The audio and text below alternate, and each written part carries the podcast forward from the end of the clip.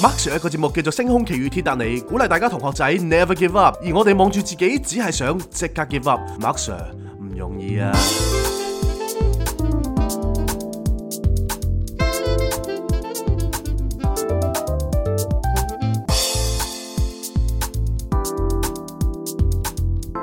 Not a romantic story. Cindy, Jason。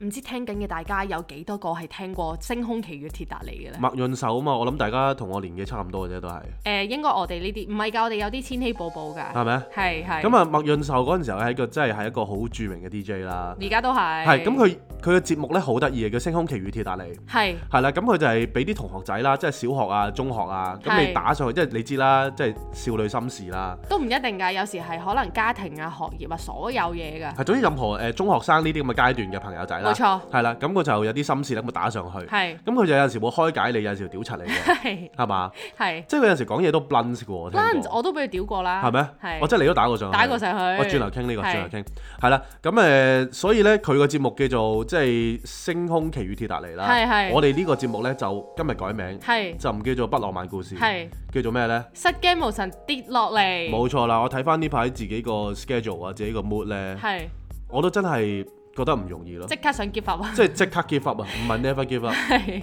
佢有個叫做永不放棄同學會㗎，係我哋就有個叫即刻放棄同學會，係啦，咁啊呢個就個節目主持咧就係 Cindy 同埋 Jason 啦，冇錯。啊大家好，大家好，咁我哋就翻歸啦，多謝大家等我哋翻嚟飲湯啦，多謝。九後，係啦，咁誒喺我哋遲咗嘅呢段日子都收到好多就誒、呃、聽眾啦我，有啲聽眾好癲嘅喎，係點啊？即係佢每一日都 send，即係佢乜都唔講嘅。係但係 send 對眼， send 對眼嚟啊係啦係啦，即係嗰對咧，嗰對眼咧，你知啦， Emoji 閪啊嗰個閪蒙蒙咁樣，佢話 係望住你啊，鬼鬼鬼鬼撚鼠鼠係大啊番薯咁樣。但係你知唔知佢係為我佢用心良苦啊？我明，因為咧，我哋好中意有存在感噶嘛，咁佢就會覺得，誒、既然你哋咁想要存在感，咁好啦，誒、我就追下你哋啦。但係佢係又唔想太 aggressive，係所以佢就乜都唔講，淨係一對眼。所以我就話，哇，每一次見到呢個 emoji，我哋又 sam 虛啦係，但我哋又期待喎，係即係起碼證明我哋係仲未被忘記嘅。係所以唔多係啲謝聽大眾好窩家，心嘅，真係真係即。係好中意呢啲嘢嘅。其係啊實我哋同埋譬如好多人都誒誒、呃呃有意無意，即係好似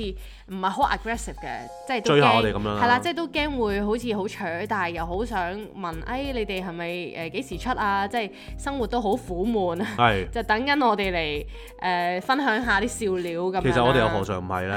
呢個真，係咪先？我哋呢排真係哇！我我呢排咧，即係我唔我又唔想再成日都重複啦係，但係都係要再重複係嘅。係就我哋每日瞓覺其實得兩三個鐘，係，其實有陣時候我都覺得自己好神奇啊！我覺得我淨超人添啦，我即係哋做即係我仲要教書啦，係咁你又要翻工啦，係跟住有陣時候我真係瞓兩個鐘啦。係啊咁我就去教書，係即係講緊教書之前，我哋當然啦有啲嘢做啦，係咪係先？係跟住備課我就覺得係啊，咁我就覺得哇，即係自己都真係唔容易啊，值行得得嘅即係走走過嚟真係唔容唔 易，係真係嘅，真係嘅。咁話説，即係譬如好似而家咁，我哋咪都啊係兩個月咯喎，其實呢個狀態誒、都差唔多啦，接係近嘛啦，係啊。咁因為而家係星期五啦，Happy Friday 啦。咁其實我哋錄緊嘅時候係朝早九點幾。係咁我好快錄完，咁我就又要趕去翻工。係咁啊上一集呢，我唔知有冇講過呢，其實我係即係如果盡量我都想剪一剪嘅。係即係 make sure 個 quality 啦係。咁但係因為時間嘅關係，變咗咧，我係要搭 Uber 途中咧就剪啦。係咁有時 Uber 就真係太快，變咗咧我要分開可能兩三程。係。咁希望我陣間係可以趕得切喺屋企剪完 upload 完先跑出去翻工咯。同埋你呢排呢，即係對於 Uber 或者金錢嘅理念呢，係好似唔一樣，唔一樣，即係時間就係金錢啊嘛，時間就係今次。所以你選擇咗永遠都搭 Uber 啊嘛，係啊，真係啊即。係近近地都搭嘅， 誒、去灣仔都得。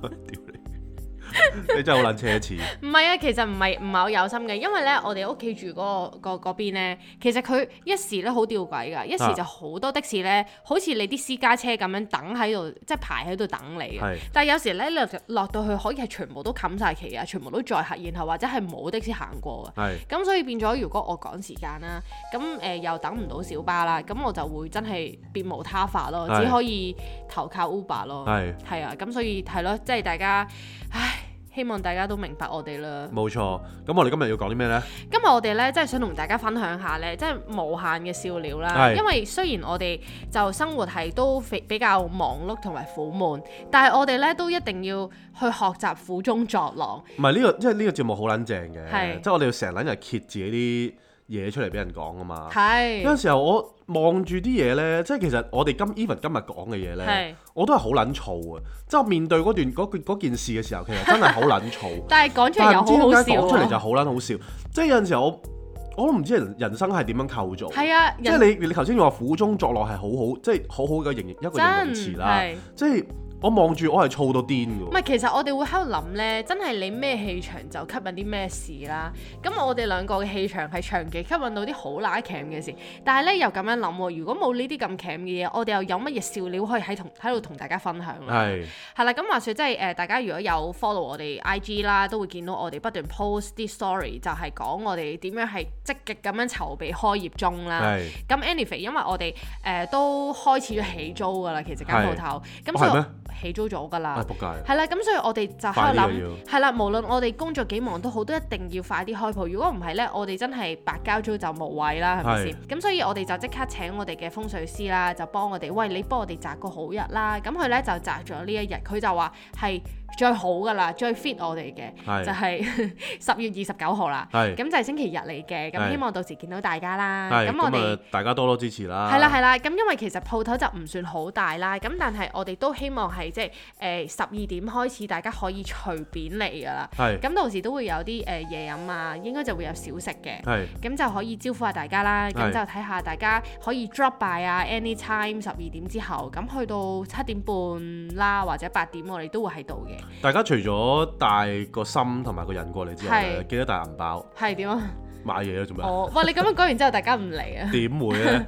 嗱，我就 J 君就做黑面，我就做白面嘅。嚇咁大家咧嚟就得㗎啦，係啦，人嚟我哋就高興㗎啦，唔係一定要消費嘅，係係啦。講下咁但笑係啫當然，如果你肯消費嘅話，即係擺低一蚊兩毫，我哋俾個都非常靚之節你係啦，啊，都非常之 happy 啦。係咁最緊要就係開心，大家碰個面就 OK 㗎啦。冇錯，咁咧 anyway 啦，咁講翻我哋十月二十九號，其實距離我哋開幕咧就剩翻誒十幾日啦，好正。即係咧，十我十六日啦。係真係好快嘅其實。係啊，跟住係啊咧，，尋日我就誒同即係阿阿 wing 見面啊嘛。係係係。跟住阿 wing 就話吓，我上個禮拜去見個個地方好似未開始俾人租咁樣。係啊，唔係你明唔明？我哋幾傷心啊，因為我哋係真係有俾錢去裝修同嘅，埋而家真係起緊租㗎啦，係啊，即係我哋係有真係有師傅幫我哋油噶。係咁但係咁樣講嘅話，就好似係咪冇係咪油完好似冇油咁？唔係因為個師傅話佢未做清潔。哦，係啦，即係玻璃係個玻璃啊，同埋嗰啲咩嗰啲誒，你知啦，啲樓盤咪成日撚日貼到成塊玻璃都係係嗰啲嘅。啦，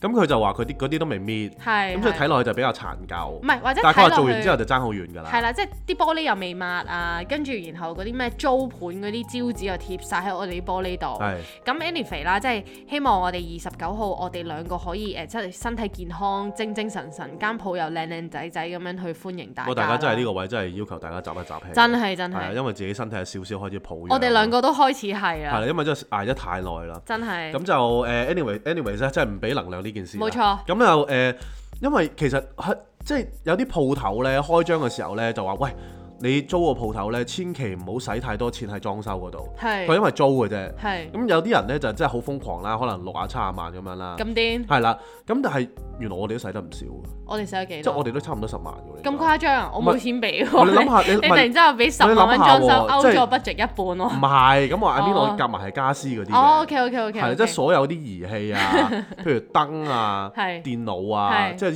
少少家私，你冇嚟搬晒屋企過去，跟住屋企係吉㗎嘛。其實我哋真係有諗過，因為大家都知道我哋好中意誒將我哋個屋企咧就好似不斷去變化咁啦。係咁我哋都我哋冇變變好耐啦，耐，係啊都唔得真閒。係冇時間。但係我哋都即係有好多譬如 Muji 架啊之類嗰啲，其實就擺喺誒我哋新鋪都非常之啱用嘅。係咁我就同 J 框講：喂，既然我哋都喺嗰度有自己 office 啦，咁變咗 home office 嘅嘢其實可以真係搬晒過去嘅喎。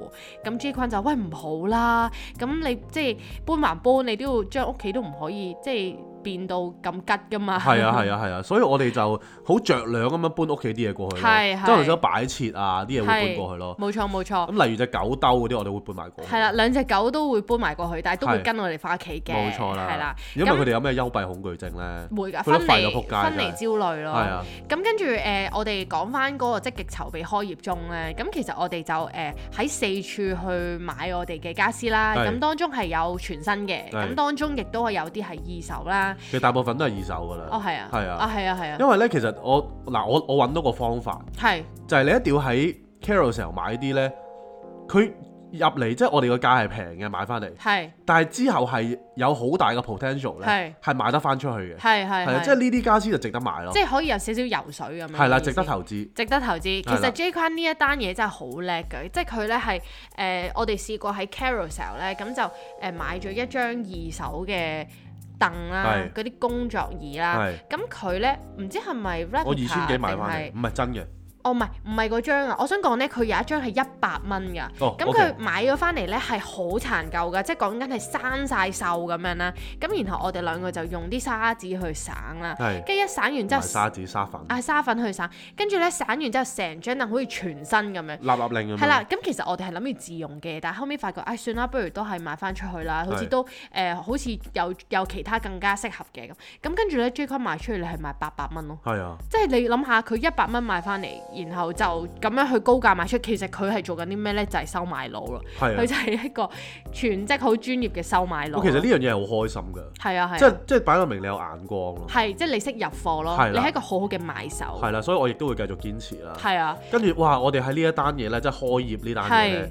我哋真係發現原來開業真係唔容易。唔容易啊。即係譬如有好多嘢咧係一啲暗暗錢嚟嘅，即係我哋喺 mark 嘅時候咧，我哋冇 mark 得低嘅，例如啲 POS system 啦，係，同埋譬如可能誒、呃我哋咧兩個就一路有個電話係好中意啦。係咁個電話咧，佢就係 Jacob Jensen 嘅。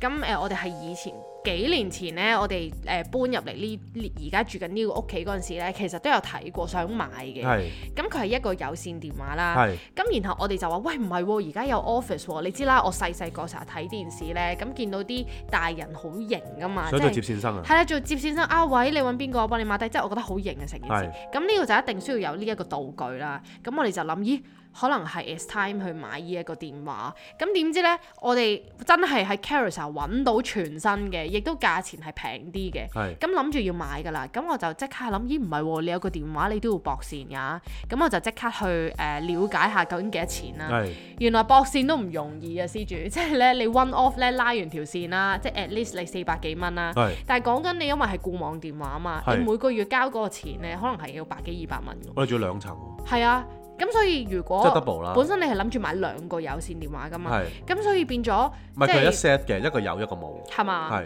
咁 anyway，即係其實呢一樣嘢就係講緊你唔好睇少呢每個月嘅百幾蚊嘅電話費啦係，因為你呢度百幾，嗰度幾百咧，其實你夾夾埋埋，你每個月就好多使費。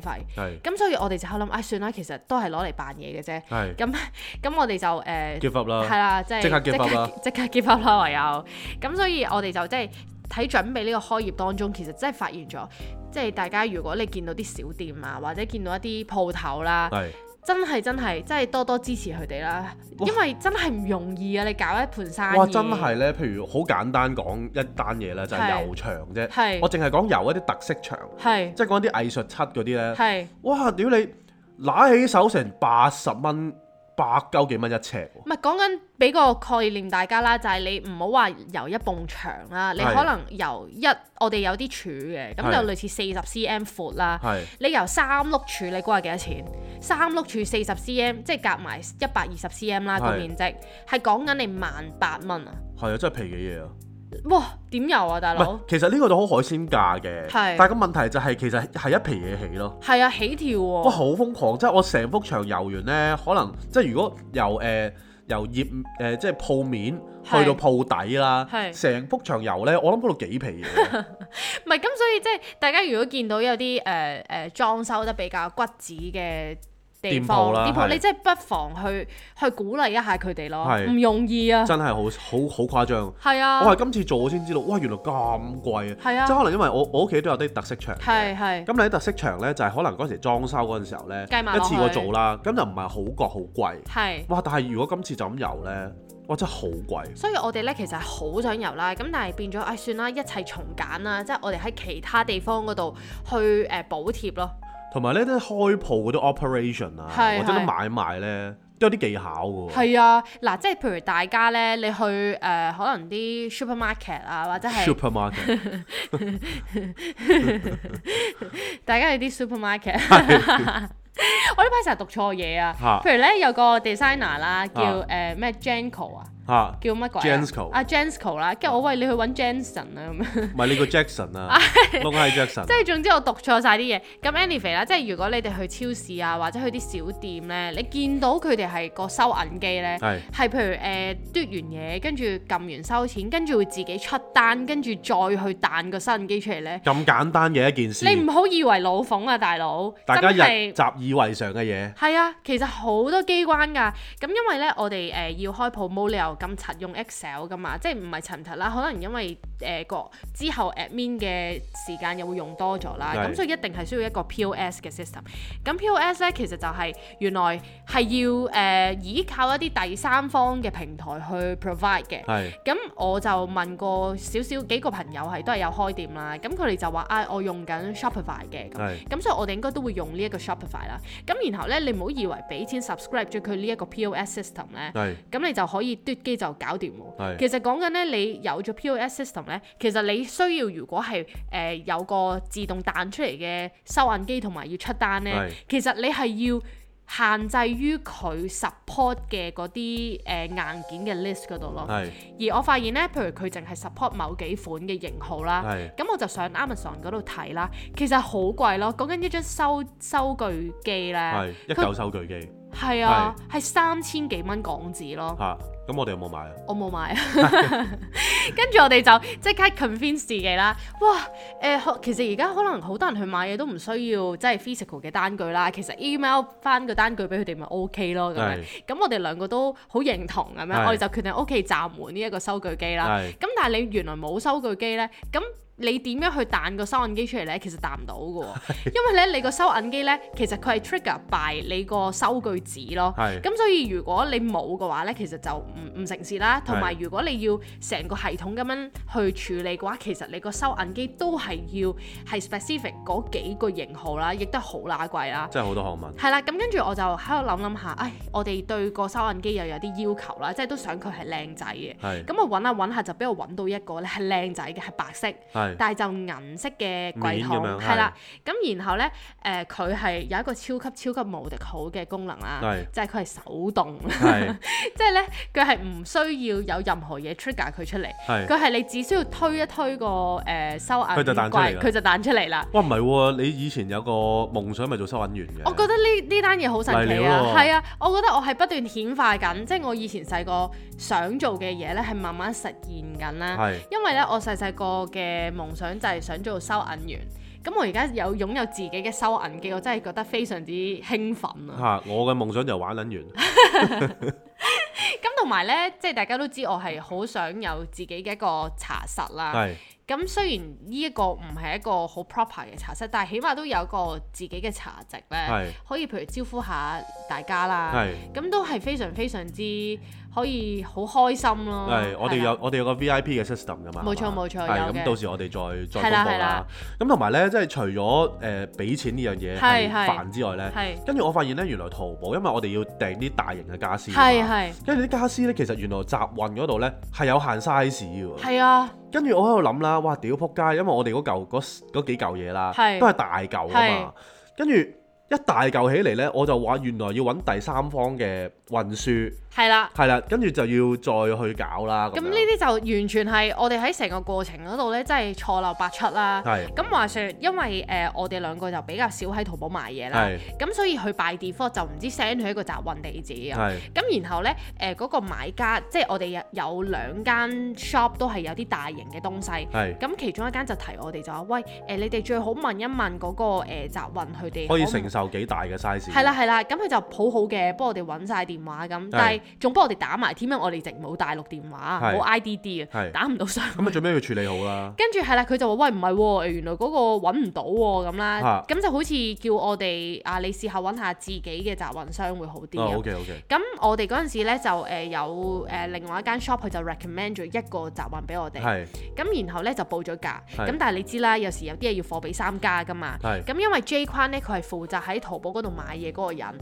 咁我呢就諗住，誒、哎不如我幫你報下價喺其他香港嘅集運商啦。咁係咁然後，但係你報價就要需要知道嗰件物件嘅重量啦。係咁我就問 J 佢喂，誒、你問下嗰個 shop 咧，嗰件家私係幾重嘅咁樣？係咁佢咧就答我，佢就哦三十三 kg 咁。係啊係啊，因為其實個 message 佢係咁寫嘅，係啦，咁跟住我就喺度即諗係，客服嗰度啦咦，係啊，三十三 kg 其實唔係好重嘅啫喎。咁當然我哋冇乜概念啦，對於咁乘重二點量二。咯，係啦，咁我我我就誒、呃照報啦喺個網度，咁然後佢就報翻我香港呢個就話哦四百幾蚊啫，咁我就喂抵喎，正喎咁啦。係夠咁後鐘尾啦，係啦，後尾仲有啲細節嘅要處理，咁我就叫 J 框，喂，不如你俾嗰個商家嘅誒、呃微信我啦，即係係我直接同佢聯絡啦係咁。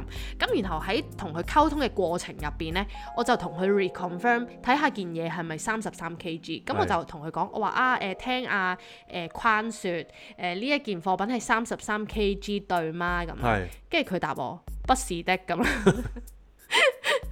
跟住佢就同我計計計計計咁樣啦係哦，list out 晒啦，成條算式啦唔，係我懷疑咧，因為佢客服其實成日都轉人嘅，係所以佢成日都跟唔撚到咯。我唔知啦。跟住總之佢 at the end 答我係一百九十一 kg，跟住我心諗我呆咗啦，我啊嚇大佬喂爭成六倍喎，我心諗。係咁我就即刻同 J 六倍 Con 幾講啊，？我就喂 J Con，你話三十三嘅，人哋話一百九十一喎，你玩嘢啊咁啦，係我話爭啲即係報錯嘢，即係失晒預算噶嘛，大佬。係咁啊佢話：哇，屌，俾人凍鳩咗咁啦！佢話明明哦佢真係咁講嘅 喎，佢都動鳩我喎。咁跟住 Annie 肥啦，咁我就誒即、刻報第二個。咁係後尾咧，我哋就決定咗係用誒、呃第二個商家 recommend 我哋嗰一個集運啦。係咁我就開始去誒、呃 line up 佢哋啦，line up 呢個集運商同埋呢一個商家，係就叫佢哋喂你 make sure 啊啲嘢幾時幾時送到，送去呢個地址咁啦。係咁但係嗰條友咧就喺個 group 度咧冇再應我喎，即係個商家。係咁然後我就好緊張，因為嗰個集運又好誒、呃、負責任嘅，佢就問我：喂，你快快啲催問下佢啦咁樣。係咁我就再問 J 君：我喂點解條友唔應我嘅咁啦？嚇咁然後咧誒誒後尾佢應啦，嚇佢就同我講：喂唔得嘅喎，呃我唔可以直接將呢一件貨品 send 去你呢個新嘅地址嘅喎。係我話吓咁點算啊？佢話嚇。誒你要叫負責下單嗰個人要上去淘寶嗰度申請，取消係啦取消申請退款，然後再重新拍賣咁樣啦。係但係其實因為我哋已經係俾晒錢啦，係而夠數係唔細嘅，因為係呢個家私 brand 其實係好有 potential 嘅原創家私啦，係係堅靚嘅啲嘢。係咁跟住我同 J 坤咁講，我話喂唔係喎，佢話要咁咁喎，然後 J 坤就話吓唔係啩，咁佢就問嗰個人啦唔係，點解我話唔係呢？因為其實另一間呢，係其實佢都唔係用緊淘寶內定嘅一個即係集集係啦運噶嘛即，係個情況係一模一樣，就係、填咗喺淘寶上面填咗一個 default 地址，但係私底下佢係 recommend 我哋呢個商家，佢係可以直接幫我哋將件貨轉去呢個商家度係冇問題嘅。係啦。咁佢就幫我咁搞啦，係跟住我就話咦，其實應該可以嘅喎係咁樣啊。咁我就誒同佢傾啦，即係同翻誒嗰個大件家私嗰個係啦係傾啦啦。咁我話喂，人哋可以咁樣幫我做嘅係係喎，我話人哋你幫我轉一轉個地址就得嘅咯係喎。嘛，係。跟住佢話哦，是 的，我幫你處理一下咁樣咯。跟住，跟跟住住我我屌你啊！我話做咩咁多 miscommunication 嘅係？咯，究竟可以有幾錯咧？咁樣唔係，即係其實咧，你明唔明啊？呢啲咁少嘅 detail 咧，係啊你會搞到人哋好 panic 㗎。係啊，即係喂，屌咁點啊？即係我會動咗喺度咯。咁我又唔係好熟淘寶喎。係啊係咁啊你集運嗰啲嘢你知啦，大陸嗰啲粒粒亂㗎嘛，大陸又大啦，你又係啊唔知邊度送去邊度，佛山又 有知咩上海杭州啊、係咯上海啊，咁有黑龍江咁，我我咪就係咯哋點識啊？我咁鬼知啊！咁我就同佢講一講啦。咁佢又話：咦，處理到咯喎。佢咁我同我 Cindy 講啦，我話吓，我話佢一句就話得咯玩嘢啊咁啦，咁跟住我哋兩個就喎， 俾佢各自俾人動咗係啊，鑊俾人啦。凍啦，咁咁跟住就啊，不過最好即係都搞掂咗，而家都 OK 嘅，即係係希望順利運到嚟香港冇穿冇爛啦。唔係人生真係好多時候俾人動嘅。真係啊，跟住去到咧誒、第二件事啦，咁因為我哋有啲貨喺 Carousel 度買嘅，咁然後 J 坤本身咧就約好咗一個賣 speaker 嘅賣家咧，就去喺誒、就喺唔知邊度交收。係咁但係因為佢就誒趕緊啲 project，咁係我就喺灣仔翻工啦，咁係佢就話喂，不如你幫我去灣仔地鐵站度 meet 佢啦，咁係。咁我哦好啊，冇問題，咁咧一路咧，其實誒，即係 Cindy 去攞嗰陣時候咧，其實我都係同嗰個人一路傾住偈嘅，係啦係啦即係 WhatsApp 一路傾住偈嘅。係啦咁佢影咗張相出嚟，係啦。咁就有一個人咧係拎住個紅色袋咁樣係啦啦，係啦咁冇影樣咁樣嘅。係啦係啦，係咁跟住 J 坤咧，佢就一路去 keep 我 update 噶嘛，係佢就話誒誒 she arrived 咁啦，係佢就哦 she's carrying a a red bag 咁啦係，咁然後我就喺度諗，哦 OK，咁我就但係都揾佢唔到喎，咁我就叫 J 君喂，不如你直接俾嗰個人個電話我，我打俾佢去問佢個正確位置啦係咁。咁後尾我打佢啦，咁然後咧點知係一個男人聽喎，我屌，跟住咧。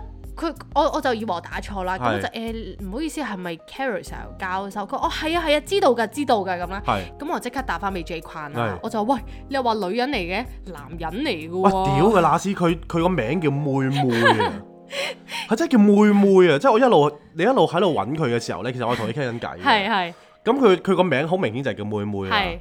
但係你話俾我聽係男人，咁你梗係揾唔撚到 啦。男扮女咁樣，咁然後我哋就心諗，喂，同一日發生咁多個 miscommunication，可以錯究嘅竟都錯晒嘅。係咯，可以有幾錯呢？咁係，咁跟住呢，就直到琴日啦，啊我哋就約咗阿 wing 出嚟見面。係咁阿 wing 就好好啦，佢就話啊 Lams 嗰度睇下我有冇嘢可以幫到手啦。係咁咁啊約我哋去老地方嗰度見面啦係。係咁話說我哋同阿 wing 咧幾次見面都係喺星街嘅 Blue Bottle 啦係。咁誒嗰度仲係我哋第一次同阿阿 wing 敞開心扉。係，同佢講揭開肚皮，我哋究佢仲竟戶笑鳩口我哋 係啦添，佢仲笑鳩我哋戶口得誒、呃三個零咁樣啦係，唔係啊兩個零係嘅，兩個零黐線三個係零最咁多。最後一個零咁樣。係咁跟住我哋就去咗 Blue Bottle 啦，咁係我話喂我哋到咗咯喎，咁咁點知阿 wing 就話吓，誒我喺 PP 喎， 佢話我喺 Pret 喎咁樣啦。咁佢話上次我哋喺 Prat 啊嘛，係，原來佢計上次就叫 Old Place 咯，不跟斷住咁樣錯啦，係啦，跟住講起錯咧，咁我哋最近 work 緊一個 project 咧。幾個啦，嗱啊幾個 project 啦，咁係其中一個又係咁喎，咁佢就啊誒誒、你記得即係改埋呢樣咁係樣，咁我就話誒嚇，但係咁樣改嘅話，其實係會有某一個效果嘅，係而嗰個效果咧係變咗有啲嘢係遮住咗嘅。係咁我會話好 cam 嘅係會好騎，我話你係咪即係即係 Sure 啊 O 唔 OK 咁？係跟住佢話 OK 咁，咁我話咁冇辦法啦，咁我叫個 designer 改，係咁個 designer 都提出同一樣嘢就喂唔係喎，咁樣改完之後會變成咁嘅喎。係佢哋真係得，咁我係啊，佢哋話得咁，咁啊唉改啦，咁改完之後 send 出去啦，點知第二日個 comment 啦，翻翻嚟啦，就係叫我哋誒唔好咁樣改， 即係就係話唔好有依個效果咁啦係。咁我我嗰下就覺得誒點解即係好似呢排我哋不斷都係俾人去陰鳩我哋咁樣，唔係我覺得咧，即係有陣時工作上係咧，有啲位係好你唔識點形容。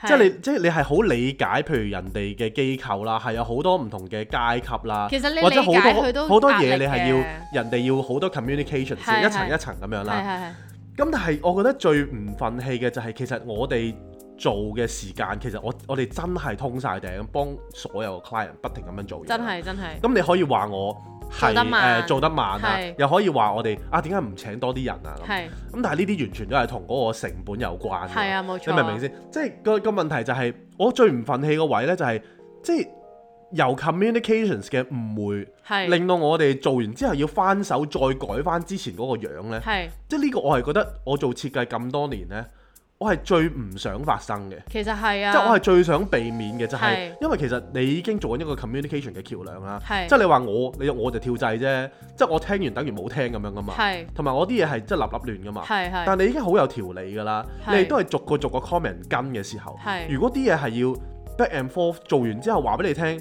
啊呢、個唔可以咁做嘅，係跟住你又話俾我聽，啊之後又要堅持做翻，跟住之後最尾要去翻原本嗰、嗰係個嗰個係 design 嘅，即係我就會覺得好好沮喪啦呢啲位，係啊因為其實我哋係真係嘥晒時間啦，同埋我哋牽一發動全身嘅喎，係啊即，係你改一粒字，我要三十幾個 item，由頭到尾。都要都改要都要改過，佢唔係一個 AI 嘅 template 可以幫你改。係啊，所以我覺得有陣時候呢啲位就係覺得自己好激心啦，做呢啲嘢，做同呢啲埋 project 嘅其時實候會越做越頹嘅，即係唔係我哋講嘅就係淨係代表我哋呢一方啦。咁係可能誒、呃、對方佢哋都有佢哋睇到嘅唔同嘅角度啦。咁即係我哋都係以偏概全嘅。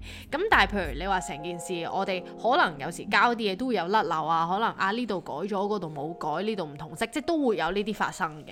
咁但係我哋就係想講話啊，其實即係既然兩邊都有甩漏嘅話，其實有時有啲嘢我覺得何必講逼得太緊？係啦，即係其實我覺得講嘢真係好緊要。譬如如果你好客氣咁樣講，大家都好客氣嘅話，其實冇問題嘅喎。係即係你咪大家哦係喎，呢度錯咗唔好意思啊，咁啊改翻啊誒呢度啊咁，咁其實成件事都係一個好愉快嘅經驗咯。係咁所以我哋就喺度諗啊，其實語言真係一個好有力量嘅事咯。係係冇錯。哦係啊咪所以呢，我我成日都話其實我係唔會嬲任何客人嘅，唔會啊，即係 at the end of the day 其實真係 communications 同埋講講真。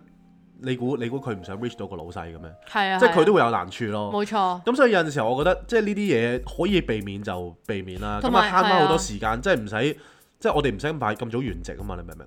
即係巴大家都士有巴士阿唔叔都話開心，你有壓力，我又有壓力， 係啊，係？嘛？咁你聽唔到，我又有壓力，係啊，係？嘛？我做唔到，我又有壓力，係啊，係啊，全部壓力都喺晒我哋度，係啊，係咯，咁點扛 啊？即係即係唔談到都要談㗎咪啦就係呢咯壇喂，嘢，咁啊廿九號見大家啦，係啊，咁今日就係係咁多啦。係係 咁先啦點啊拜拜 Not a romantic story. Cindy, Jason.